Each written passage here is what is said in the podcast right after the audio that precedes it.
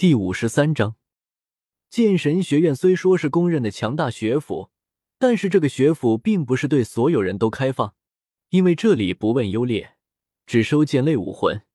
因此整个学院上下，不管是老师也好，还是学员也好，都非常的少。仅仅以人数来看，他们甚至连一些启蒙学府都比不过。不过人家自己完全不在意这个。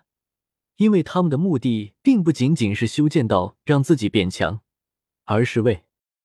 用斗罗的方式解锁假面骑士第五十三章剑骨双怨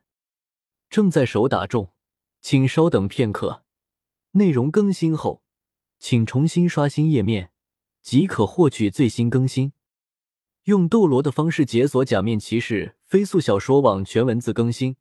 牢记网址。W w w 点 f e i s u w x 点 o r g，读修真英格兰，请记好本站的地址：w w w 点 f e i s u w x 点 o r g。